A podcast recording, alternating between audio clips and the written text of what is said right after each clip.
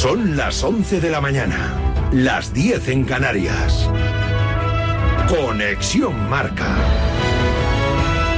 Elena Vía Ecija.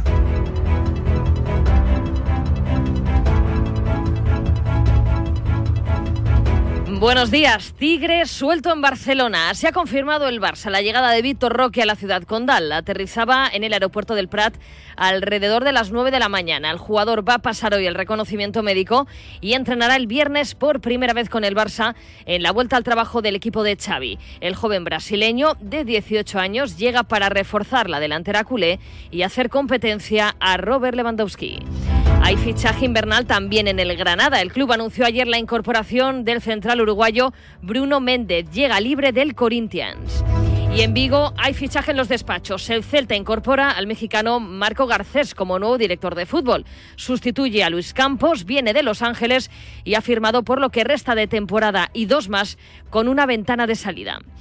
Se acabaron las vacaciones para el Athletic. El equipo ha vuelto al trabajo para empezar a preparar el regreso liguero el 4 de enero ante el Sevilla. Ha comparecido ante los medios el recién renovado Miquel Vesga. Seguirá hasta 2027 lo he tenido claro que al final me he sentido aquí en un club tan especial, me he sentido muy bien y, siempre he tenido claro que, me hubiera gustado estar aquí. Por eso, bueno, creo que estos años he estado peleando para tener esta oportunidad de poder estar aquí unos años más. Poder estar aquí en un club tan especial hasta el final de tu carrera es algo muy, muy bonito y por supuesto, pues, pues sí que me gustaría. Y me gustaría pues estar aquí hasta que por lo menos el club diga que, que hasta aquí, ¿no? El Athletic pasa las Navidades quinto a solo tres puntos de la cuarta plaza. Para Ancelotti, uno de los candidatos a al título de liga. Sí, me sorprende, lógicamente, me sorprende. Pero bueno, yo no pienso ni mucho menos en ese tipo de, objetivos. O sea, soy mucho más, no sé si sensato o, esto, ¿no? Creo que los equipos que están arriba están en otro, otro nivel. Ojalá podamos estar compitiendo ahí hasta el final. Pero ya te digo, nuestro objetivo es estar ahí en Europa, que es lo que nos encantaría el año que viene y pelearemos por eso.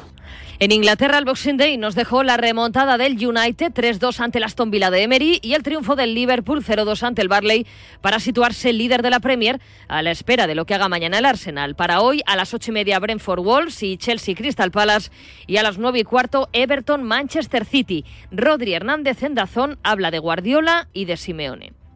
Además es una persona que transmite mucha ilusión. Él no quiere jugadores que no quieran formar parte. Él te invita ¿no? a formar parte de un, esquema, de una cosa en la que cree que, te vas a divertir, que vas a crecer. Y yo cuando firmé por el Atlético de Madrid tenía muy claro que era el sitio perfecto para ir y para crecer. Y a mí Simeone me, me hizo crecer en muchas facetas, ¿no? la competitiva, en la, en la de querer ganar, en, en el duelo, en tema defensivo, también en ser más vertical.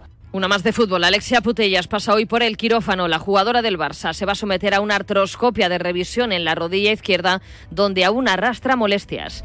De la madrugada de NBA, destacar los 31 puntos de Jamorant en la victoria de los Grizzlies y las 27 derrotas consecutivas de los Pistons, la peor racha de la historia de la NBA en una temporada.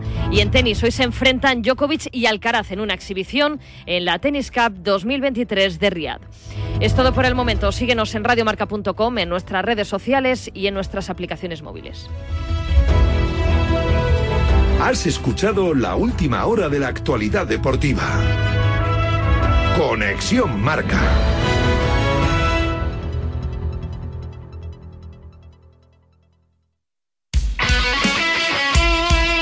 El deporte es nuestro. Radio Marca.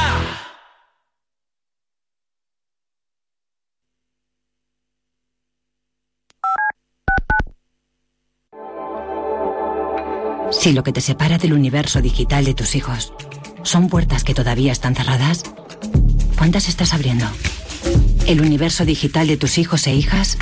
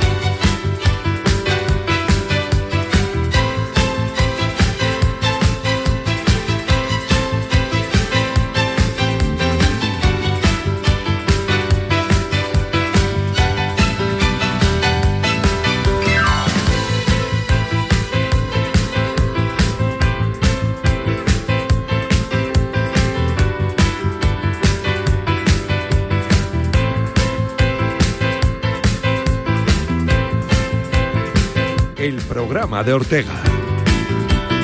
Y de Luis Viamuz y de Álvaro Mongil y de nuestro rey de redes, nuestro Carlos Vicente Gómez. Oye, ¿qué tal? Muy buenos días. Bienvenidos a la Radio del Deporte, bienvenidos a Radio Marca, bienvenidos a este pedazo de día, ¿eh? Miércoles ya 27 de diciembre, mañana el loro, que mañana es el día de los santos inocentes. Digo por el tema de las bromitas, que siempre estarán en la orden del día. Hoy el Marca viene maravilloso con 10.000 puntos en 358 partidos de Luca Doncic, que sigue haciendo historia en Estados Unidos. Hoy el marca, por cierto, ayer regalábamos el póster de Girona, el foto, la fotopóster o el fotopóster. Hoy el de la Real Sociedad, mañana el Valencia. El Valencia que vuelve al trabajo esta tarde ya con una jornada de puertas abiertas para intentar todavía enamorar más a su afición, que lo ha pasado mal en los últimos tiempos, pero que es siempre una afición la mar de fiel. En un día en el que uno echa un vistazo eh, a la historia y hoy el tema de los cumpleaños, ¿cómo viene el tema de los cumpleaños en esta festividad de San Juan Evangelista? Hoy también Santa Fabiola, en el Día Internacional de la Preparación ante las Epidemias, ¿eh? en un día en el que, como te digo, cumpleaños, por ejemplo, mira, hoy nació tal día como Gerard Depardieu, cumpleaños José Ortega Cano, el torero, Isi Palazón, el jugador del Rayo, Diego El Cigala, Curro Torres, Cumpleaños también Paco Blázquez, el presidente de la Federación de Balonmano, Vlado Gudel, nuestra compañera Martina, también la maquetadora. O sea, Kiko Matamoros, cumpleaños para todos de felicidades. Pero me quedo con un cumpleaños muy especial. Hoy el de Joan Manuel Serrat. Y hoy puede ser un gran día.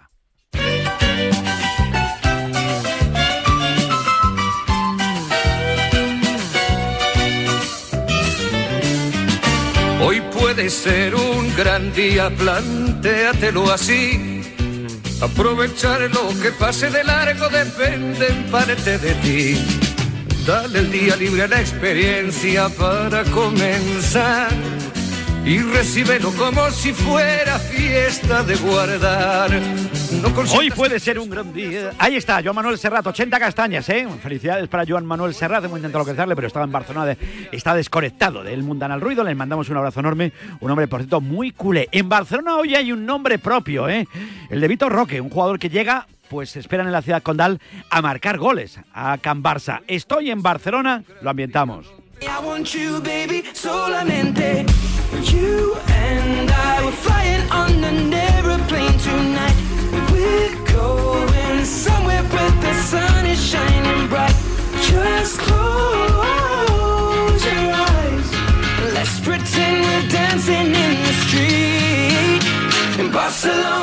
Y en Barcelona está nuestra compañera del diario Marca, Mari Carmen Torres. Mari Carmen, buenos días, feliz Navidad. Hola, buenos días, buen día, buen Nadal a Tom. ¿Qué tal estás? ¿Bien? Bien, muy bien, muy bien. Aquí desde las 8 de la mañana pendiente del gran fichaje de Barcelona, de Víctor Roque, sí señor. Bueno, ¿llega o no llega? Ya ha llegado, ya ha llegado, ya Hombre, está aquí. Aterrizó sobre las 8 de la mañana y ya se ha dado incluso una vueltecita por algunos lugares emblemáticos de la ciudad condal, como el Barcelona. Ha recogido a través de, su web y de sus redes sociales. Ya hemos visto varias instantáneas y varios vídeos del jugador paseando por, por Barcelona. Ya lo mm. tenemos aquí, por fin lo tenemos. Bueno, bueno, le he visto la fotografía con una cara muy sonriente. Hombre, llega la ilusión de su vida. Imagino que es cumplir un sueño para un chaval que todo el mundo habla maravillas de él y que tiene gol y que para el Barcelona le puede venir de perlas. Mari Carmen.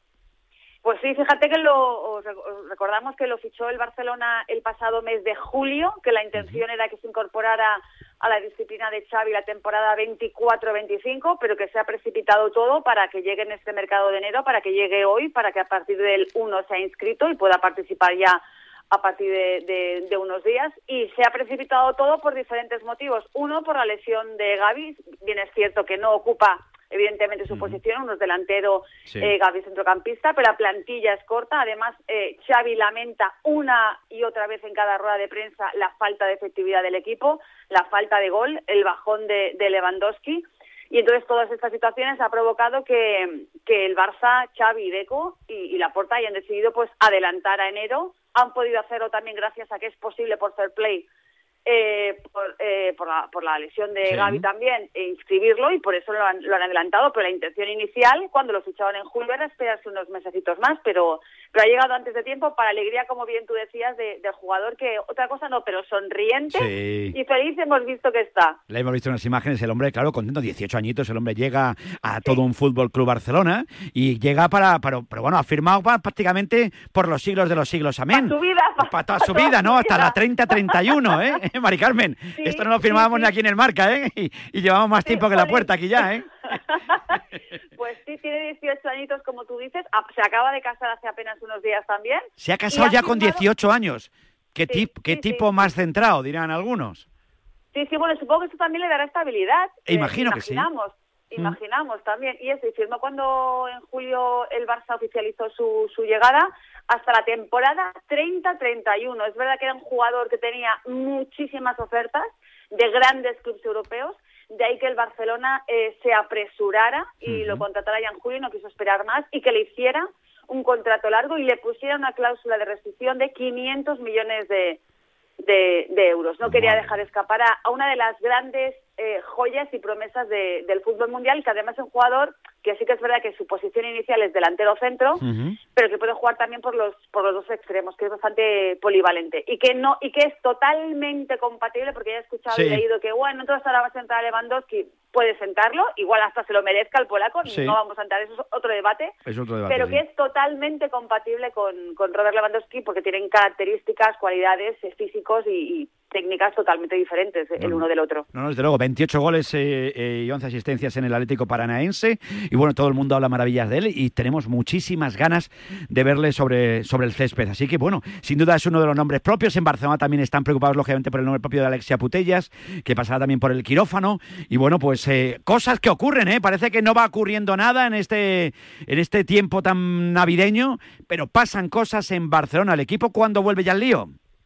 Pues mira, el equipo eh, volverá el día 29, es decir, el viernes por la tarde, que sea el primer entrenamiento de Víctor Roque con sus nuevos compañeros. Luego el sábado por la mañana a las 11 la Ciudad Deportiva será el habitual entrenamiento a puertas abiertas para que los chicos y aficionados más jóvenes y más pequeñines del, del Barcelona puedan ver a sus ídolos eh, entrenarse y luego ya viaje para Las Palmas. Recordemos que tiene partido de liga el día 4 a las 9 y media contra Las Palmas, luego ya el 7 la Copa, el 11 la Supercopa en Arabia Saudí. Es decir, que ya empiezan el 29 y ya es una bola. Eh, la intención del Barcelona es presentar a Vitor Roque el día 3.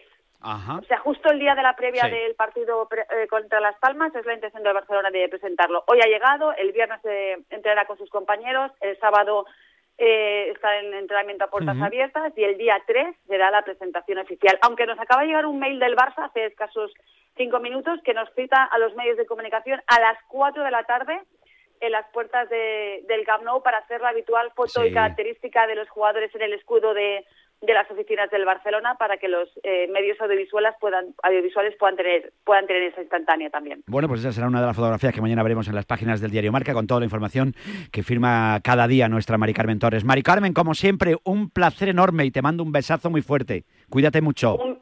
Igualmente, un besazo para todos. Y si no hablamos, que tengáis una felicísima entrada del 2024, que esperemos que esté llena de, deporte y buenas noticias que faltan nos hace. Desde luego que sí. Mari Carmen, muchas gracias. Un beso muy fuerte. Un besazo. 11 y cuarto, 10 y cuarto en la Comunidad Canaria. Aquí estamos en la radio del deporte. Estamos en Radio Marca. Oye, y te tengo que hablar también, y te hablo de la mutua aquí en Radio Marca, sí, porque hay muchas cosas que contarte, entre otras, que ya es mala suerte, ¿eh? El otro día me fui a casa de un amiguete allí a, ver un partido y tal, y se les había estropeado la cisterna, y claro, yo de manitas ando justito, y fui a echarle un ojito por si acaso va a tirarme el rollo, pero la cosa, aquello era una ruina, la cisterna, la mampara, la lámpara del baño, una ruina.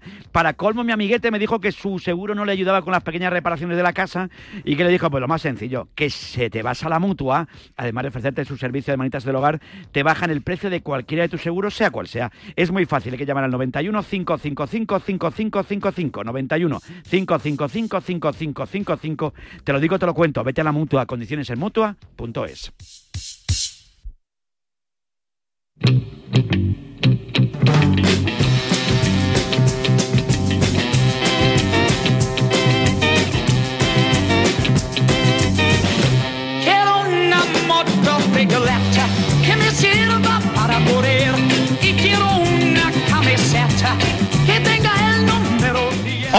moto regolata che mi sirva para correr y quiero una camiseta que tenga el número 11 y 16 minutos, quiero una motocicleta. Ese era el sueño de uno de los grandes nombres propios de la historia del motociclismo español que falleció tal día como hoy en 1998. Por tanto, 25 años del fallecimiento nada más y nada menos que de Ricardo Tormo, que en paz descanse una leucemia, eh, nos lo robó y la verdad que fue una de las grandes tragedias también de los últimos años del pasado siglo. Y la verdad es que siempre le hemos tenido un cariño bárbaro, un circuito que lleva su nombre en homenaje y una voz, la de Ricardo Tormo, que mucha gente probablemente no ha escuchado. Así sonaba la voz de Ricardo Tormo. Ante todo, Ricardo, enhorabuena por el triunfo de esta tarde. ¿Cómo ha sido? Cuéntanos tú la película de la carrera de, de 125. Uy, vaya película. De todo, mm, hacía mucho frío, mucho frío. Yo, la verdad es que le temo mucho el frío porque llega un momento en que no tienes tacto para frenar ni para apurar la frenada. Ni para entrar en los virajes porque se te enfría todo, los neumáticos, las suspensiones, todo. He salido muy bien, la moto ayer tuve muchos problemas, pero al final lo solucionamos. Esta mañana no sabía qué poner, estaba muy indeciso. Así sonaba la voz de Ricardo Tormo, uno de los grandes pilotos de motociclismo, campeón del mundo en dos oportunidades y la verdad es que, bueno, había que recordar su figura en el día de hoy, ¿eh? Y la verdad es que quería hacerlo con un hombre que le conoció perfectamente, que era un chaval que prácticamente le apadrinó Ricardo Tormo y que se llama Jorge Martínez Aspar, todos los grandes campeones del mundo que tiene nuestro motociclismo. Jorge Martínez Aspar, Jorge, buenos días. Hola, ¿qué tal? Muy buenos días. Encantado de saludarte, feliz Navidad, gracias por atendernos.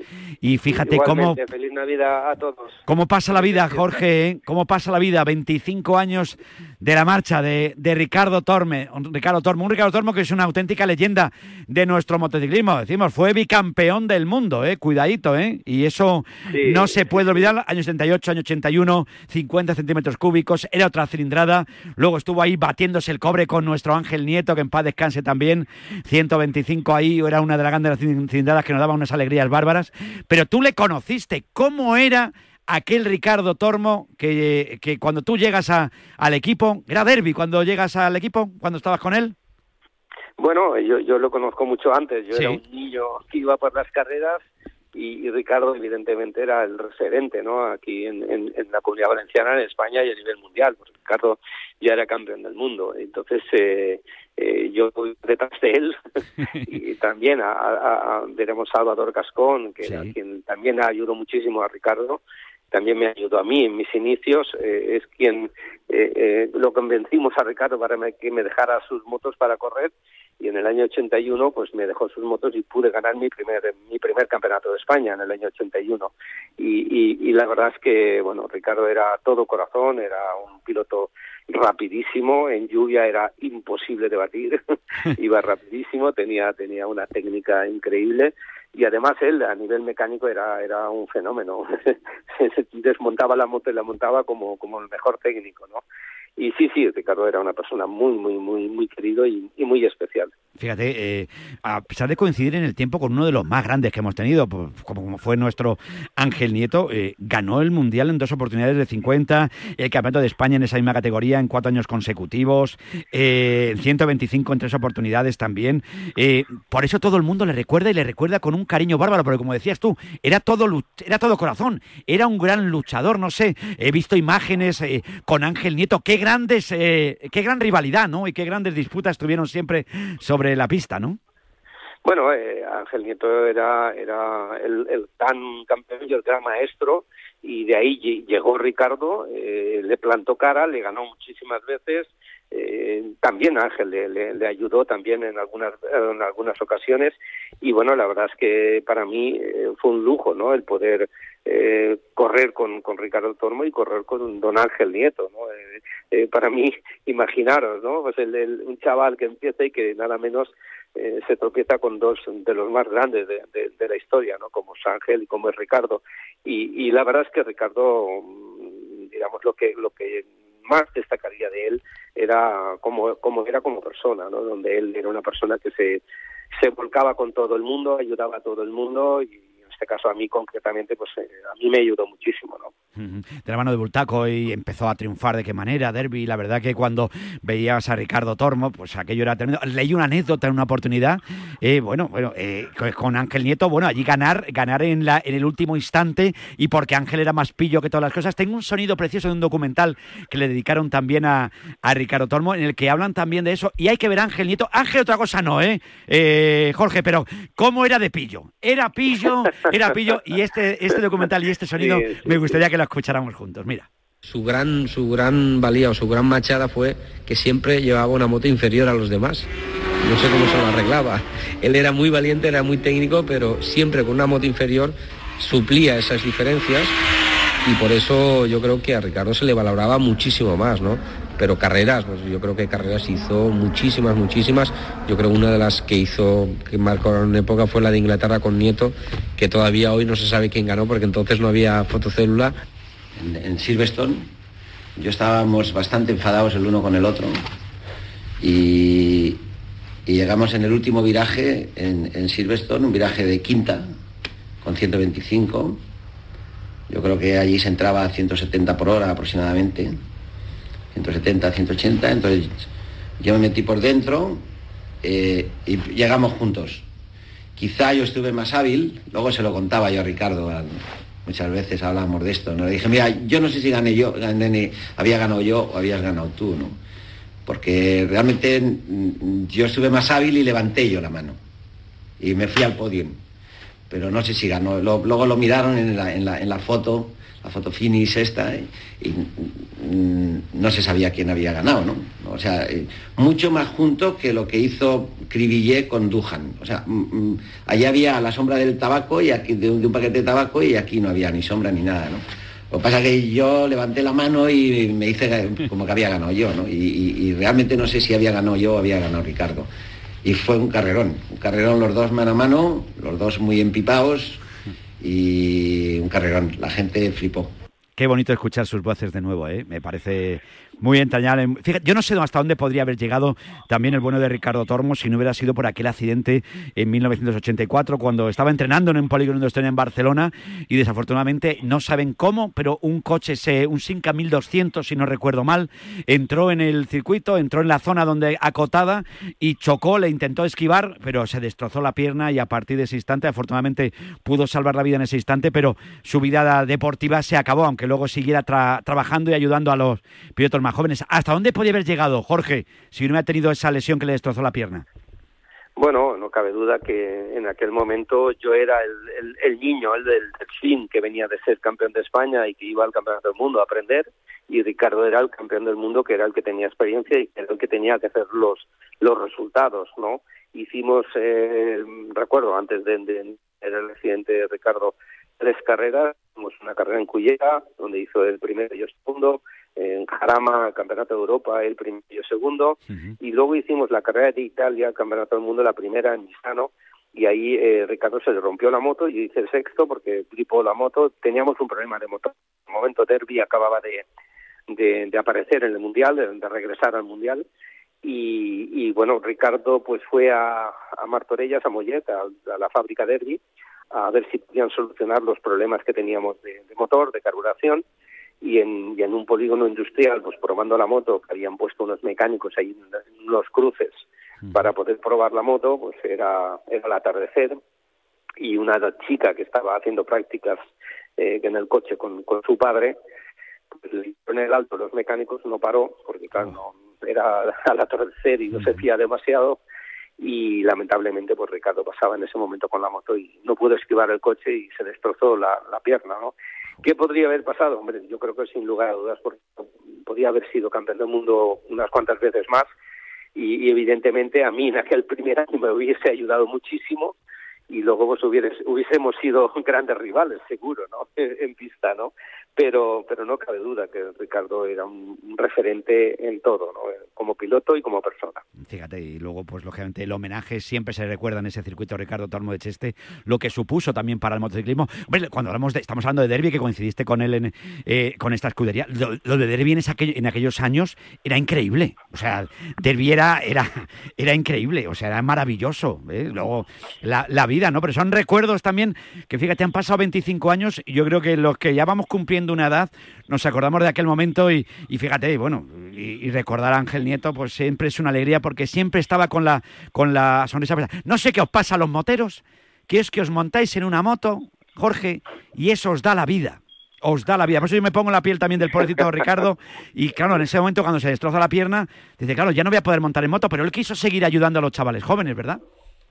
Sí, sí, sí. Ricardo y Ángel, yo creo que son dos de las personas que, que hicieron eh, que el motociclismo hoy en, día, ¿no? Pues eh, la verdad es que hoy eh, España es el, el, primer referente mundial de, de, motociclismo en este momento, ¿no? En, en escuelas, en formación de pilotos, en equipos, en, en Dorna, que es la propietaria mundial, que es quien, quien está haciendo que sea el motociclismo cada vez más grande pero no cabe duda que el tener a don Ángel Nieto y don Ricardo Tormo en aquellos años, eh, ellos evidentemente eran, eran los referentes, pero al mismo tiempo ayudaron a, muchísimos pilotos a, a, en los inicios y, y, a mí en este caso, ¿no? Me, me ayudaron muchísimo y de, de, Ricardo aprendí muchísimo, pero de Ángel también, porque como, bien decías, Ángel era el más, el más listo de la clase con diferencia.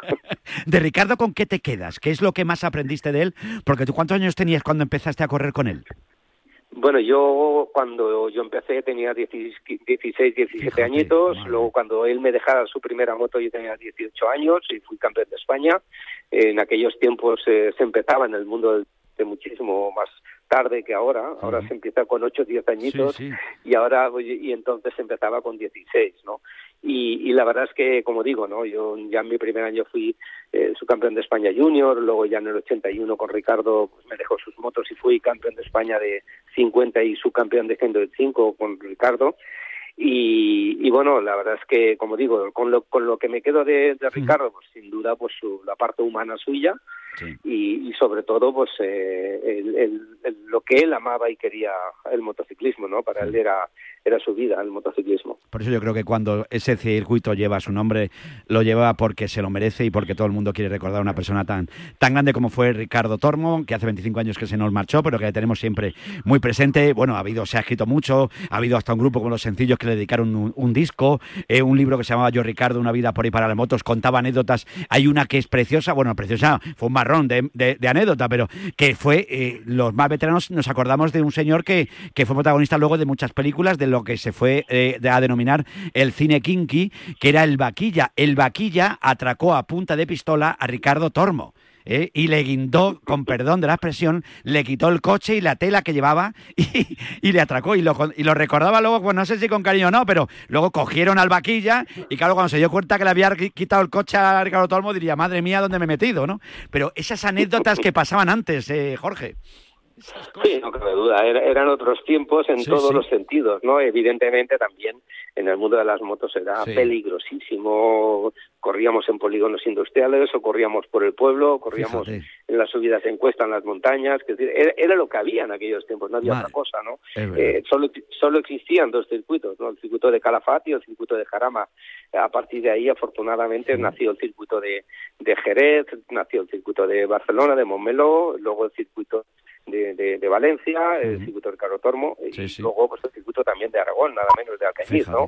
Y en este momento, pues nada menos que somos la primera referencia mundial del motociclismo, ¿no? Bueno, pues si no hubiera asistido gente como ellos y gente como tú que ha seguido dando guerra ahí y ganando campeonato del mundo y trabajando siempre por el mundo de las motos, pues no, no hubiera podido ser. De la, la maldita leucemia y en ese momento, bueno, pues eh, la verdad fue, fue muy triste, pero pues bueno, pues cuando llama la, leucemia en aquel momento, hace 25 años, pues desafortunadamente no habría también a lo mejor el tema de los trasplantes de médula, todo ese tipo de cosas que a lo mejor en la actualidad no sabe uno lo que hubiera pasado, pero eh, no le robó la leucemia, amigo. Sí, así, así lamentablemente es la vida, ¿no? A veces estas estas cosas eh, suceden y, y, te dan unas bofetadas que te hacen aprender muchísimo y por lo tanto hay que hay que pedir cada día que tengamos eh, salud y que sí. tengamos ilusión para seguir luchando y peleando y consiguiendo pues todos los, los retos y las ilusiones que tengamos. ¿no? Eh, no sé si ahora habría algún Ricardo... ¿Alguien te recuerda a Ricardo Tormo después de verle cuando tú veías? Porque yo no sé si tú te querías parecer a él. Lógicamente todos nos queremos parecer a los grandes referentes que hemos tenido. Pero no sé si hay... o Ricardo Tormo era único.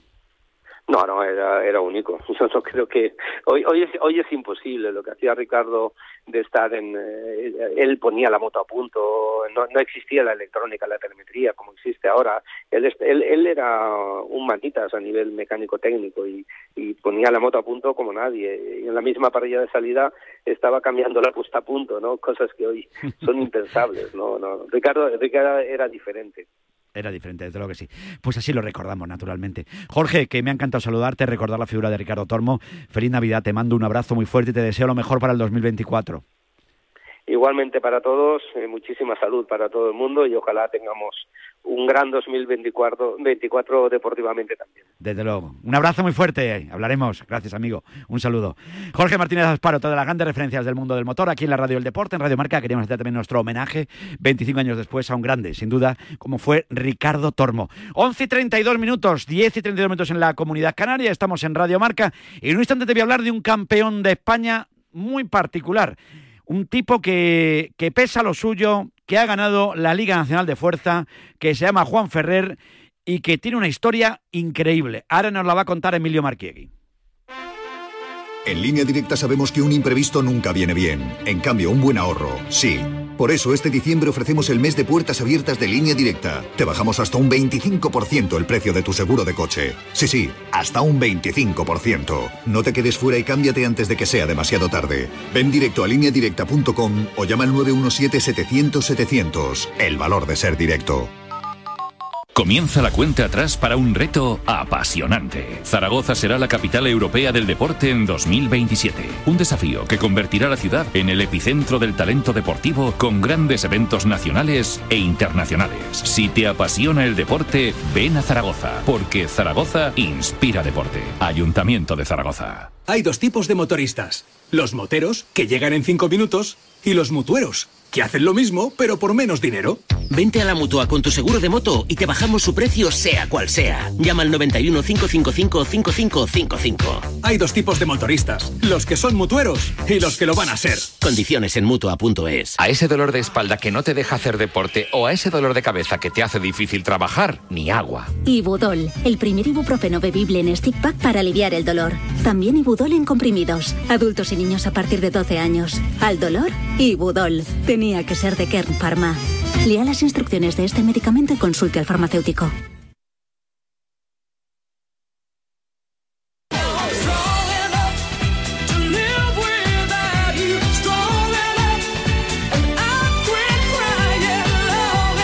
Estamos en la Radio del Deporte, estamos en Radio Marca, hablamos de la Liga Nacional de Fuerzas. Sí, sí, sí, don Emilio Marquiegui. Emilio, feliz Navidad, buenos días. Feliz Navidad, buenos días, ¿cómo estamos? ¿Cómo estás? Qué alegría me da escucharte. Un hombre que sabe absolutamente de todo, del mundo del boxeo, del mundo de la fuerza, de la gente que vale la pena.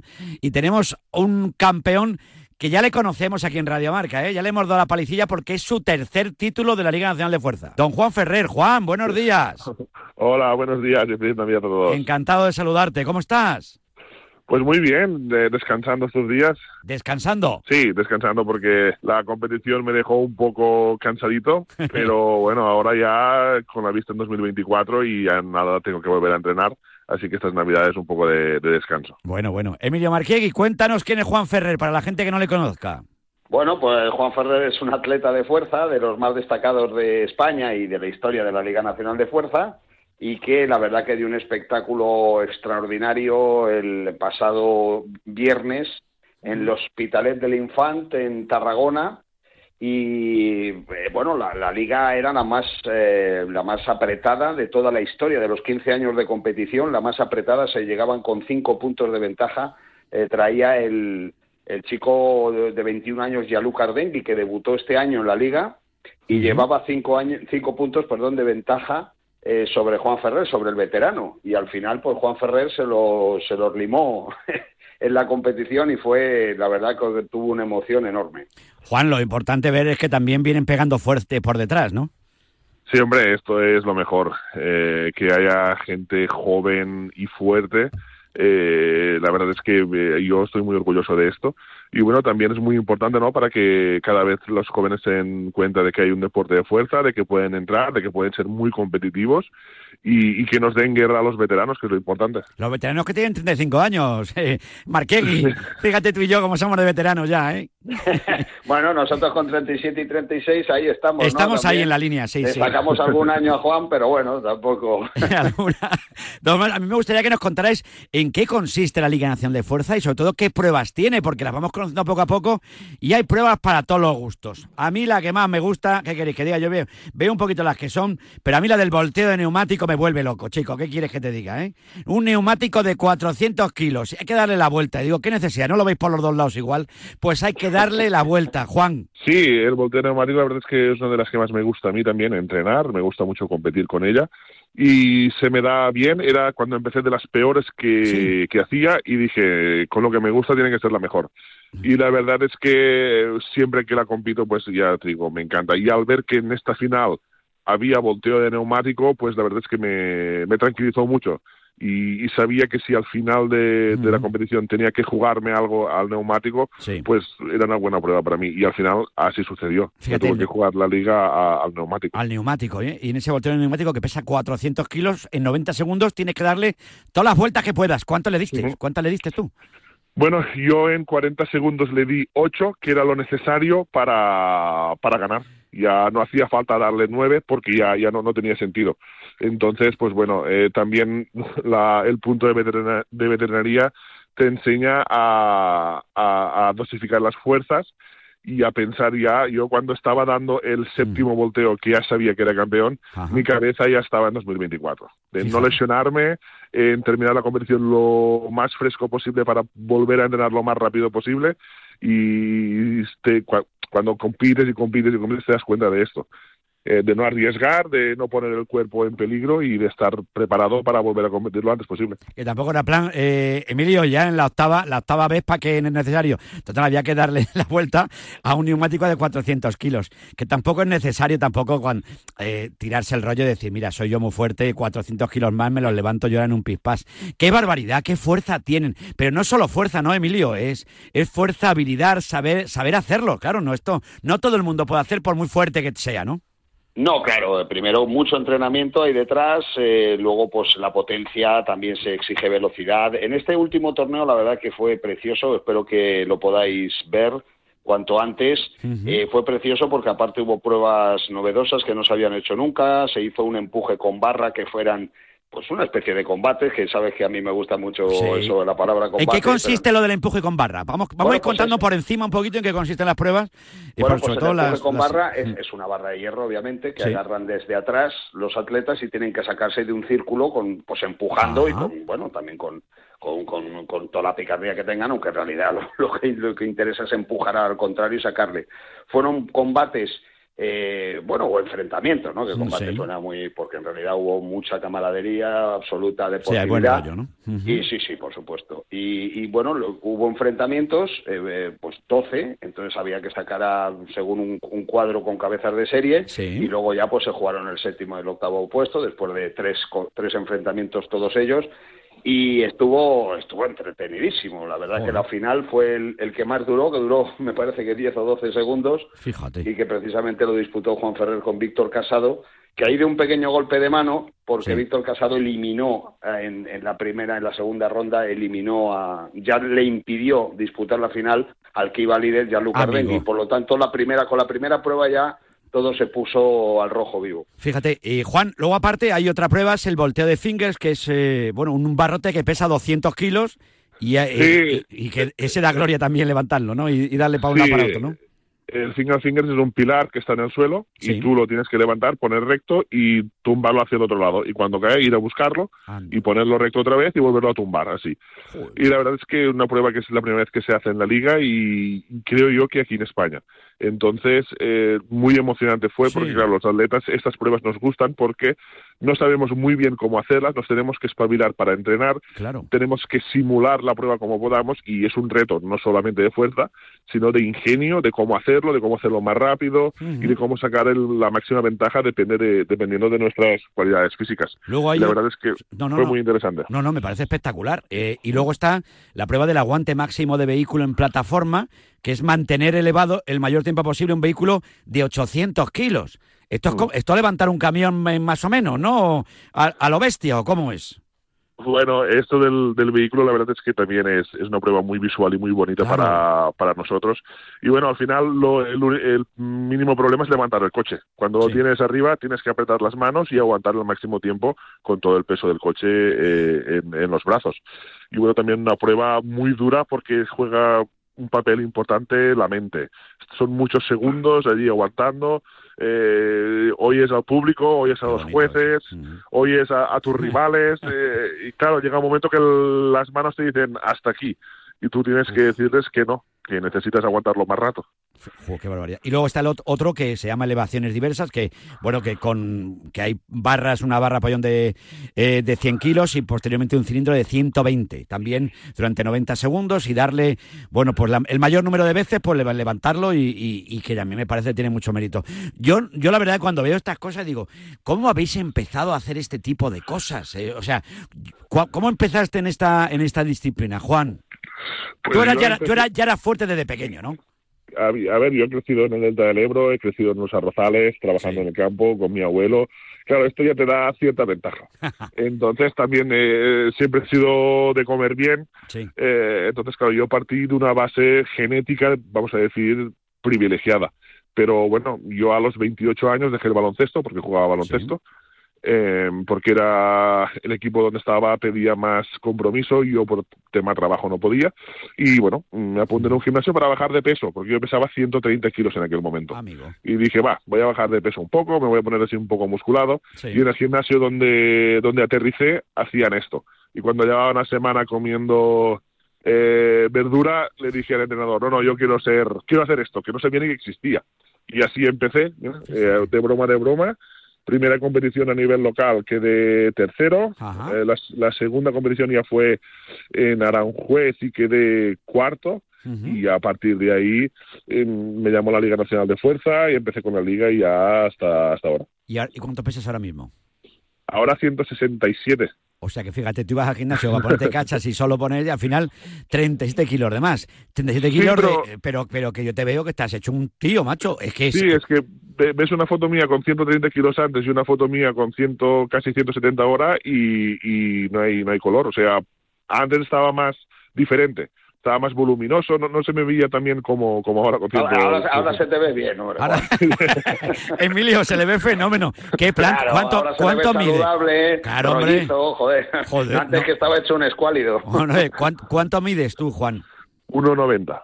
Que tienes buena planta, macho. Tú- y cuando naciste tú eras así de grande ya. Digo, ¿por qué? Que si no, no veas para... Eh, bueno, yo nací, pesé 4,800. No, Ya ibas bien. Ya ibas bien Sí. servidito, ¿eh? Ya ibas Sí, bien sí. servidito, ¿eh? Sí, que mi mujer, mi mujer está embarazada y, y tiene miedo ahora. Dice, hostia, la, la semilla es fuerte, la semilla es fuerte. Bueno, pues te sale otro niño parecido, pues estaría fenómeno. Lo que tienes que intentar, claro, porque dirá la gente, no es a lo mejor demasiado saludable para el gran público pesar tanto, pero tú tienes que, o sea, que tú tienes una alimentación muy cuidada.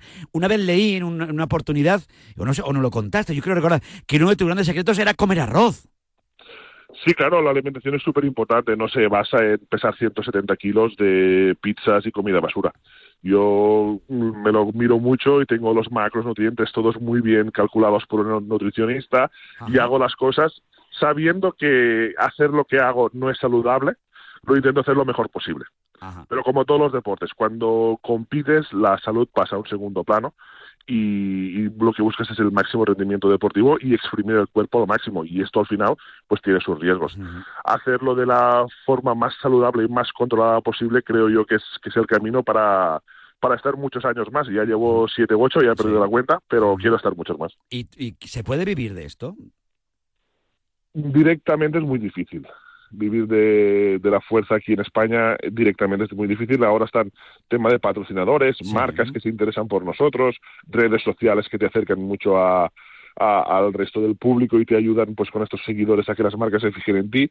Eh, pero aquí en España de momento aún no. Espero que la Liga Nacional haga haga un paso adelante. Lleva muchos años encabezando el- tema de la fuerza en España y, es, y, y tiene que ser ella la que haga un paso y diga a Juan o al ganador le vamos a pagar 7.000 euros al mes para que pueda.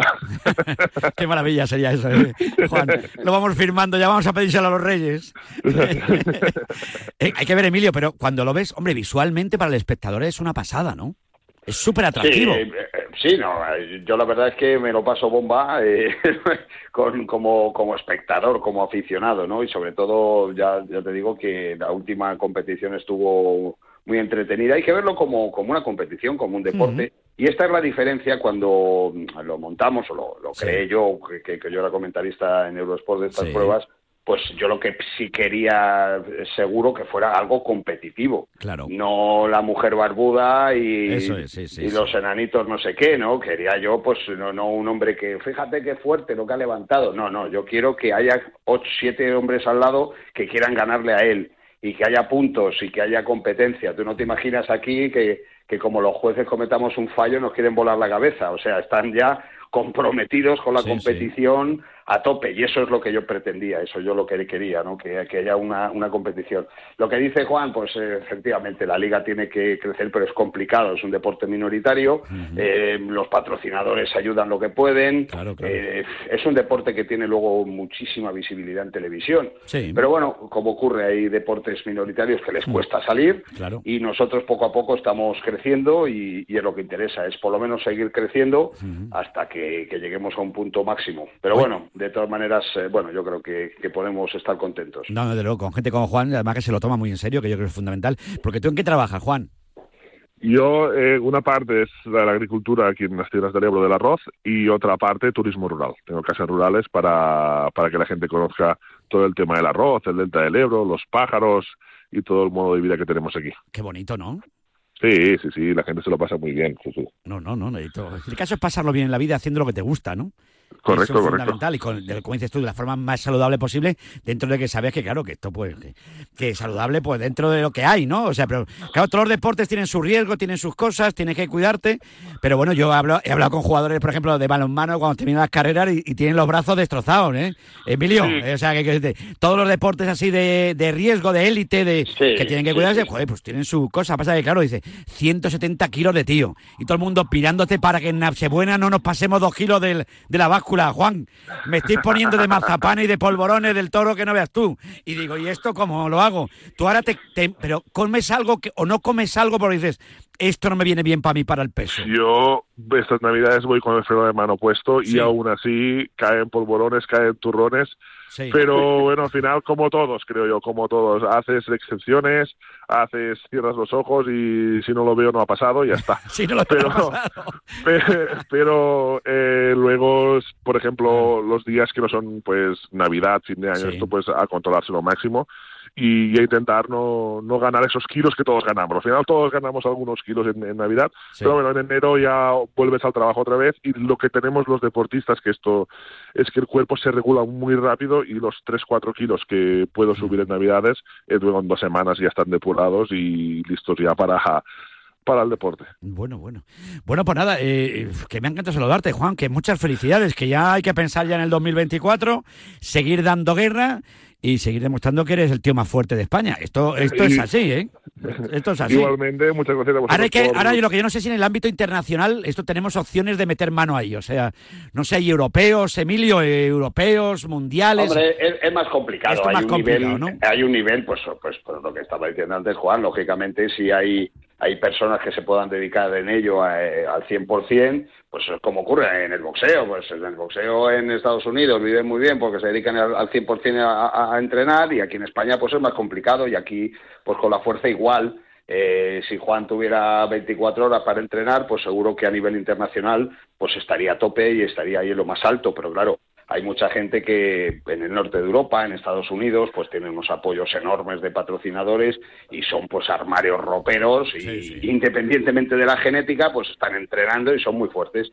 Pero bueno, poco a poco, a ver si Juan y otros, pues además de, de ganar en España, pues pueden conseguir eh, éxitos fuera de España. Pues ojalá. Sí, bueno, Dime, eh, dime, yo, yo este, este 2023 ya he salido fuera, ya me he medido contra los mejores del mundo. ¿Y qué la verdad es que son muy fuertes, pero veo, veo filón para los españoles. Sí. O sea, ahora ya saben que hay españoles fuertes, ya, ya empiezan a conocer mi nombre, ya...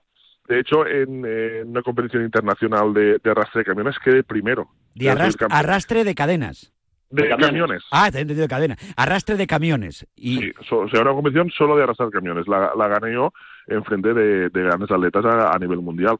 Y claro, esto también es un orgullo. Es decir, estoy abriendo camino a, a los que vienen detrás y espero que cuando eh, vean un español que no sea yo digan, ojo, que Juan ya nos, ya nos ganó y este viene de la misma escuela. Qué bueno, un pionero. Hay pioneros en todos los deportes, ¿no? Naturalmente, pues en este también está nuestro Juan Ferrer. Y en ese, en esa prueba de arrastre de camiones, ¿en qué consistía? ¿En arrastrar el camión no sé cuántos metros o cómo, cómo era? Sí, tienes eh, que arrastrar el camión de diferentes formas, sentado, solo con las manos, luego ¿Sentado? de pie, sí. Joder, sí, sí, te sentado sientas ya. en el suelo, sí, sí. Sentado luego ya de me pie, parece, Juan, Juan, lo de sentado ya a mí no me digas, ¿eh? Si sentado no nos podemos mover, Marquegui. Para levantarnos necesitamos las dos manos para darle la vuelta. Pero no entrenamos tanto. hombre. Claro, eso sí es verdad. Eso sí. Y también otras pruebas, eh, aparte de sentado, de pie. Sentado, luego hubo otra de pie, eh, con un arnés, eh, un arrastre clásico, y luego otra, otro empujando. Entonces, al mejor tiempo de cada uno, eh, ganaba el que más rápido lo hacía. O sea, es nuestro Antonio Albacete de la fuerza, Marquegui. Como Sí. Antonio, Antonio es el crack de los camiones en este país siempre. Pues mira, tenemos a Juan Ferrer también. Juan, feliz Navidad, feliz Año Nuevo y felicidades por ese tercer título, ¿eh? Igualmente, y espero que el año que viene volvamos a hablar como, Seguro, como campe- te como veo campeón otra lanzado con 36 tacos, estás como hecho un pincel, no me digas que no, por favor. Emilio, muchísimas gracias. Gracias, Juan. Gracias, Un abrazo, bien, Checo. igualmente, Hasta luego, gracias. feliz Navidad. Bueno, pues ahí está, tercera Liga Nacional de Fuerza que gana Juan Ferrer, ¿eh? este de Delta Ebrense, que, bueno, pues que no es que se ha paseado, este año le ha costado, ¿eh? pero bueno, tercer título para él aquí en la radio del deporte, en una radio también que va teniendo cada vez más fuerza. Un beso. Otro para ti. Te mando un beso. Nunca nos habíamos dado tantos besos como en los últimos 100 años.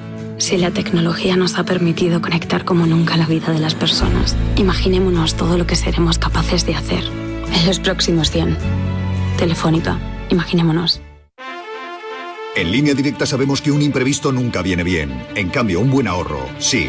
Por eso este diciembre ofrecemos el mes de puertas abiertas de línea directa. Te bajamos hasta un 25% el precio de tu seguro de coche. Sí, sí, hasta un 25%. No te quedes fuera y cámbiate antes de que sea demasiado tarde. Ven directo a lineadirecta.com o llama al 917-700-700. El valor de ser directo. Hacia Belén va una rumba, rin rin, me la recomiendan, se la compraré, pa' su casa sucia le vendrá muy bien. Esto sí es un buen regalo. A tu Navidad le falta FNAC, el lugar donde están los mejores regalos e ideas para que aciertes este año. Te falta fnac.es. A la una de la madrugada llega Javi Amaro y las apuestas de goles a la sintonía de Radio Marca. 30 minutos de actualidad deportiva, consejos claves y análisis para apostar con responsabilidad y la mejor información de la mano de los mejores analistas. Siente la emoción del fútbol en Legends, el museo más grande del mundo en pleno corazón de Madrid, Puerta del Sol. Sumérgete en experiencias inmersivas, disfruta de un cine en 4D y admira las camisetas de las leyendas del deporte. Si el fútbol es tu pasión, no te pierdas Legends, The Home of Football. Compra tus entradas ahora en entradas.com. Vive el fútbol en Legends. Colaboran Marca y Radio Marca. Buenos días. En el sorteo del Eurojackpot de ayer, la combinación ganadora ha sido 32.273, 32273 y la serie la 14014. Ahora con el Eurojackpot de la 11, todos los martes y viernes hay botes millonarios. Recuerda que este 1 de enero se celebra el sorteo del cupón extra de Navidad de la 11. Hay 80 premios de 400.000 euros y más de 970.000 cupones premiados. Disfruta del día. Y ya sabes, a todos los que jugáis a la 11, bien jugado. Buenos días. En los tres sorteos del triplex de la 11 de ayer, los números premiados han sido En el primer sorteo el número fue el 406, en el segundo sorteo el 541 y en el tercer sorteo 673. Hoy, como cada día, hay un vendedor muy cerca de ti repartiendo ilusión. Disfruta del día. Y ya sabes, a todos los que jugáis a la 11, bien jugado.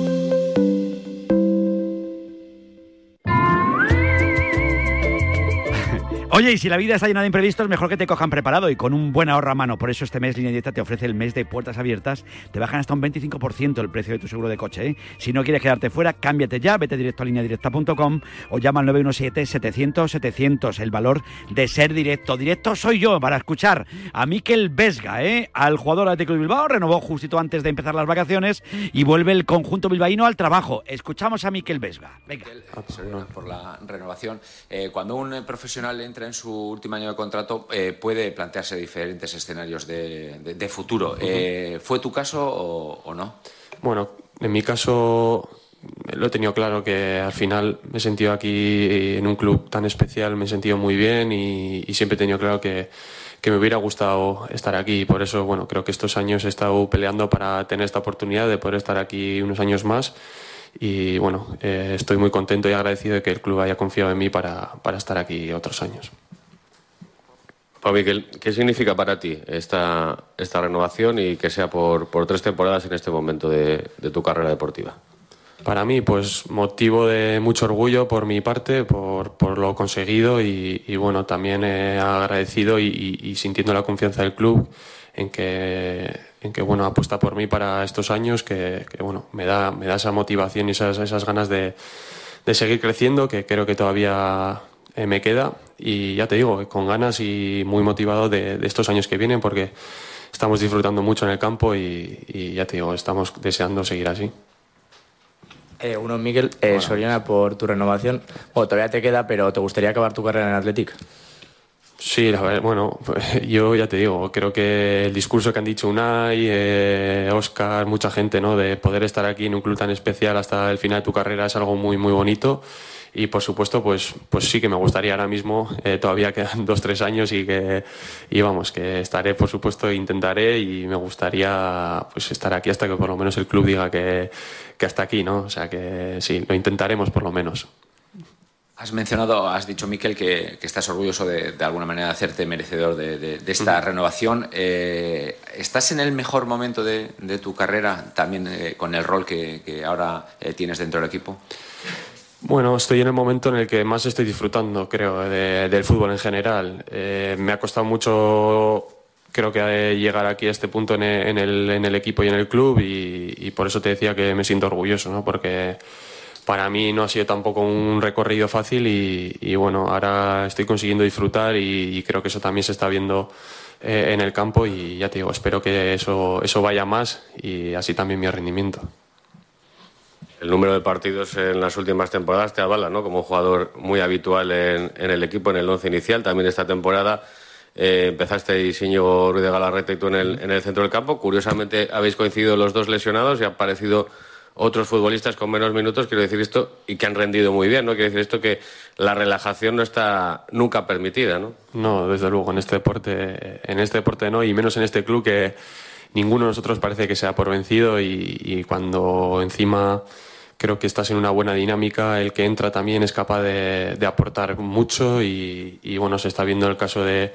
como dices, empezamos Íñigo y yo, luego estuvo Dani, eh, ahora Ander y, Beñat, que con un rendimiento muy alto, entonces bueno, pues eh, toca apretar, lógicamente ahora desde desde la vuelta a través de la lesión y, ya te digo, creo que, es algo muy, muy positivo para, todos. Bueno, pues con las palabras de Miquel Vesga, protagonista esta mañana en Bilbao, llegamos a las 12 del mediodía, renueva, le deseamos la mejor de la suerte, es un pedazo futbolista